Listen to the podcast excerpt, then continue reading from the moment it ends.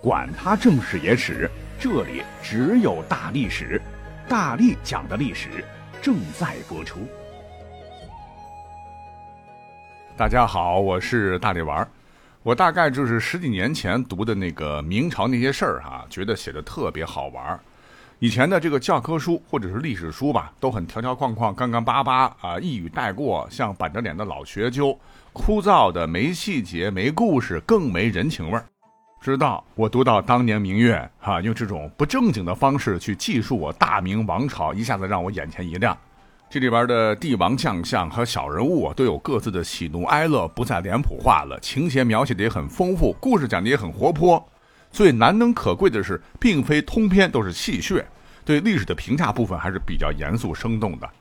比方说，何为霸业？官方定义肯定是称霸诸侯或维持霸权的事业，云云。但明月的解释别具一格，他说是一具有名的尸体躺在无数无名的尸体上，这就是所谓的霸业。你细品，一将成名万骨枯，还真是这么回事儿。再比方说，哪位的权力，历史上尔虞我诈，他总结到说，中国历史上共同创业的人大都逃不过四同的结局：同舟共济，到同床异梦，再到同室操戈，同归于尽。你别说历史上的哈，就是现代一公司、一企业、一合作项目，只要合伙按照这个模式走的可能性是非常大的。还有让我很有触动的，他说，有的时候屈辱的活着比悲壮的死去更需要勇气。真正的史笔不是史官手中的毛笔，而是人心。居庙堂之上，处江湖之远，借忧其民者，方可为官。等等。让大家能够体会到历史其实是有色彩的，充满着人性的光辉。总之是激发了我读明史的冲动，一口气呢就买了他的全套，直到现在还不停的翻一翻。但为何今天我要专门做一期呃有关于明朝那些事儿的节目呢？就是如果说哈，我们真的去读明史的话，结合着其他的学术史料，对比着明朝那些事儿，你可能会发现，怎么很多史实跟当年明月他写的不太一样呢？下面呢，咱们就一个个讲，讲哪算哪。首先，咱们就说这明朝开国君主朱元璋，原生态的名字唤作朱重八。明朝那些事儿里面是这样解释的，说这都是黑暗腐朽的元朝给害的。还说小猪一出生呢，便叫做猪八八，八不是重复了吗？也可以称之为朱重八。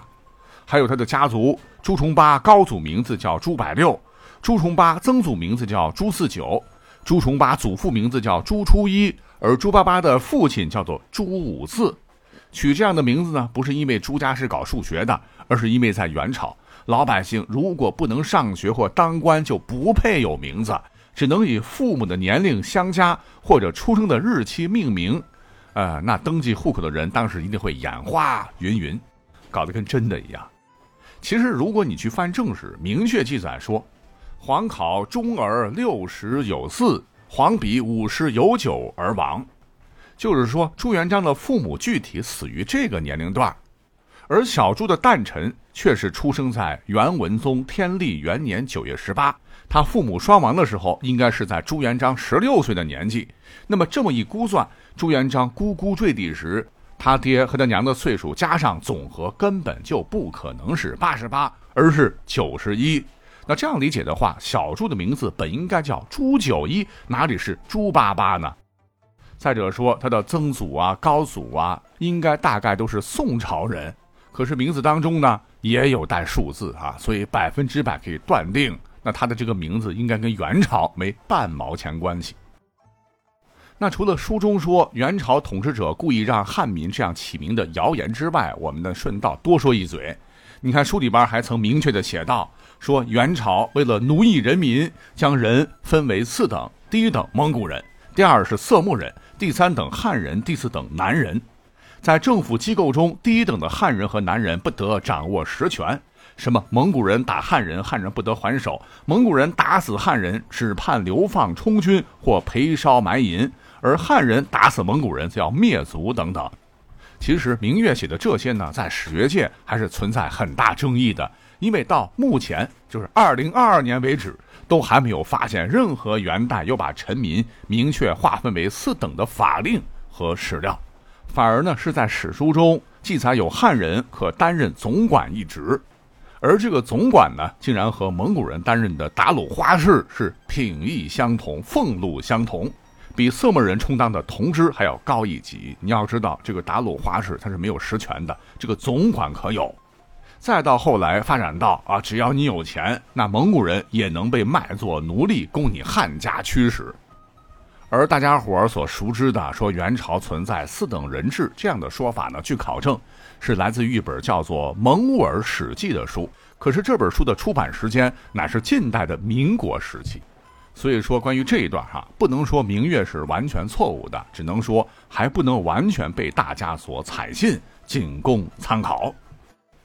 那接着，最让我本人那觉得书中有诟病的哈，我以前的节目当中也做过，就是关于太祖朱元璋长相的描述，实在是有点过分了。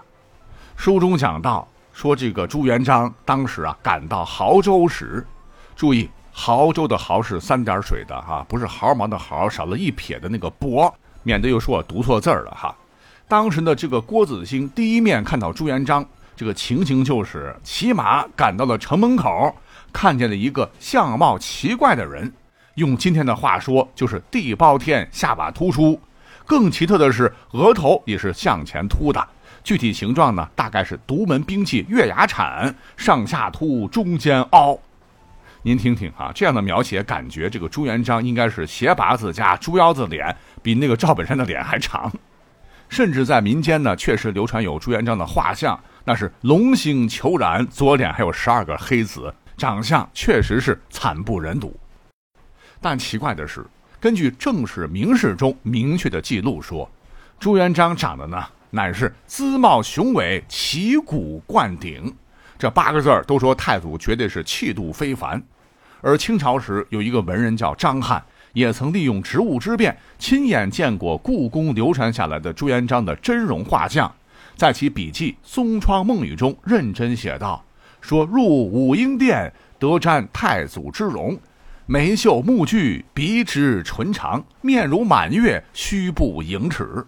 也与民间所传的奇异之相大不相同。再看看朱元璋儿子永乐大帝朱棣，还有朱棣儿子朱高炽的画像，皆是浓眉大眼，仪表堂堂。除非他们都不是朱元璋的种，而是隔壁老王的，否则都可以证明朱元璋乃一堂堂美丈夫也。要不然，郭子兴当时也不可能把自个儿的宝贝女儿大小马嫁给他。所以说，朱元璋斜拔子脸乃民间的野说，应该是对应龙脸吧，不可当真。但不知为何，当年明月完全采纳野史，让英明神武的朱元璋情何以堪呐？而下面，我觉得哈，让很多明粉不能接受的，莫过于书中用了不少的笔墨。对朱元璋的不孝子孙明英宗进行强行洗白，让大家直呼受不了。比方说，在结尾时，明月曾饱含深情的口吻，给予了这位明朝历史上剑术绝少的帝王以极大的肯定，说明英宗是一个好人，却不是个好皇帝，似乎还有唏嘘感叹之意。其实明朝的皇帝给我们的感觉似乎个个都很刚，不割地、不赔款、不称臣、不和亲、不纳贡，什么天子守国门、君王死社稷。但其实哈，并非每个皇帝都如此铁骨铮铮。明英宗朱祁镇绝对是个例外，因信任一太监御驾亲征，差点导致明朝成为第二个南宋，他配被洗白吗？那这个历史事件发生在公元一四四九年。当年重新强大起来、统一漠南的蒙古瓦剌野先大举侵犯，而明英宗朱祁镇在大太监王振的不断怂恿下，不听他人劝阻，严重准备不足，率号称五十万的大军浩浩荡荡要御驾亲征。他错误地认为，以明朝之国力，在他的亲身激励之下，小小蛮族螳臂当车。寡人一定能轻而易举地取得朱棣当年北伐的辉煌篇章，名垂青史。结果呢，军事指挥权全权交给大太监王振。王振这厮为光宗耀祖，向大军途经家乡魏州，让英宗驾幸他的府邸，向父老乡亲显示自己的威风。殊不料，这大军仓皇退兵，走了四十多里的时候，王振又突然担心。啊，觉得几十万人经过魏州，肯定会损害他家乡的田园庄稼，肯定会被家乡父老指脊梁骨，又突然改变主意，火速传令改道东行，队伍直接全乱套了。这一下被瓦剌瞅准机会，大军追击，突如其来，纵深包围，将二十多万的明军团团围困在缺粮无水的土木堡。瓦剌利用明军找不到水喝、饥渴难忍之机，故意让出南面河水作为口子，却暗地里做好埋伏，只等争水之际全歼明军。明军果真上当，伏兵四起，明军溃败，英宗突围无望。也没有死设计啊，像崇祯一样有骨气自杀殉国，而是直接跳下马来，面向南方盘膝而坐，直接就腹投降。至此呢，二十万军队被击溃，从政的数十位文武大臣几乎全部战死沙场。就在国家危难之际，要不是说京城有大忠臣于谦，及时立起了英宗的弟弟朱祁钰为帝，视为明景帝，君臣军民一心，力挽狂澜。大明可就真的灭亡一次了。可是后来呢？朱祁镇啃了几年羊骨头，被放回了，又是怎么对待于谦的呢？又是怎么对待明景泰帝的呢？当时朝廷之上血雨腥风，连同被诛杀的还有名将范广，景泰一朝的忠良功臣。故而呢，这个明英宗也被誉为名臣杀手。而更让人不齿的是，他复辟之后呢，竟然不思悔改。仍思念土木堡之变的罪魁祸首那个大太监王振，下诏为其证明，并以香木为王振雕像，是祭葬招魂，真乃丧尸辱国，破先祖百年基业，狠毒无能，不辨忠奸之辈也。但纵观其一生，你要说一点功绩也没有，也不对哈，因为在他为数不多的政绩里有一条，那就是临终前废止了延续几千年的殉葬制度。外加点呢，和皇后是伉俪情深，但平心而论，仅凭这些，就要在书里边哈让其人黑转粉，说他其实是个好人，这明显是不能服众的。好，那一口气呢，我们录了十几分钟，篇幅关系哈，我们就再讲一个大家伙可能比较熟悉的著名的历史事变——明朝的嘉靖的壬寅宫变。之前这个故事讲过，咱们今天就说一嘴而已。就是皇帝呀，为了长生不老，征召少女，让他们吞服药物，采集出巢，并且呢不允许进食，只能喝露水、吃桑叶，暴虐无道，就逼迫他们忍无可忍，最终呢差一点勒死了这位爷。但这次著名的事件，明月却在书中轻描淡写的说，这是一个没有动机的案件，参与其中的人并不是受益者。这似乎让人很难理解。不过话说回来，女人的心理是很难琢磨的。除了妒忌外，也不排除内分泌失调、情绪失控之类的原因。云云。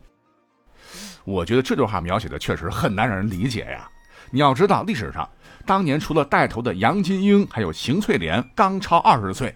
其他宫女儿呢都不满十三岁，甚至还有十岁以下的。请问他们如何能内分泌失调？而且史书白纸黑字还写道：“嘉靖登基是宫变，史上呢共有超过两百多名宫女被责打致死，这是世所罕见。难道仅仅就是因为女人很难琢磨的心理吗？”所以，对于明月这样的说法，不光是被当年千刀万剐惨死的十几位参与事变的宫女死不瞑目，还有先后百余人亦被处死的参与者的亲属。无端被牵连斩首的曹端妃、王宁嫔也估计气的是爬起来，因为总的来说，宫人遭受非常残酷的刑罚，连三任皇后都死于非命，罪魁祸首难道不是常服丹药、多疑暴力、喜怒无常的嘉靖他本人吗？那书中诸如等等篇幅关系就不再赘述了。那节目最后，我再次要声明一点哈。并不是说我不鼓励大家看明玉的书，或我本人就把那个书扔了啊，非也。毕竟明朝那些事儿呢，它是属于历史通俗小说，加个重音哈，它并非史书。夸张化的描写、脑补一些人物也是可以的。哎，就如同我们对待《三国演义》，绝不能真的以为是真实发生的历史，但我们可以将书中的一些人物啊、一些情节跟真实历史做一个比较。而这个书呢，该看还是看哈，依然是百看不厌。都应该做正面的评价。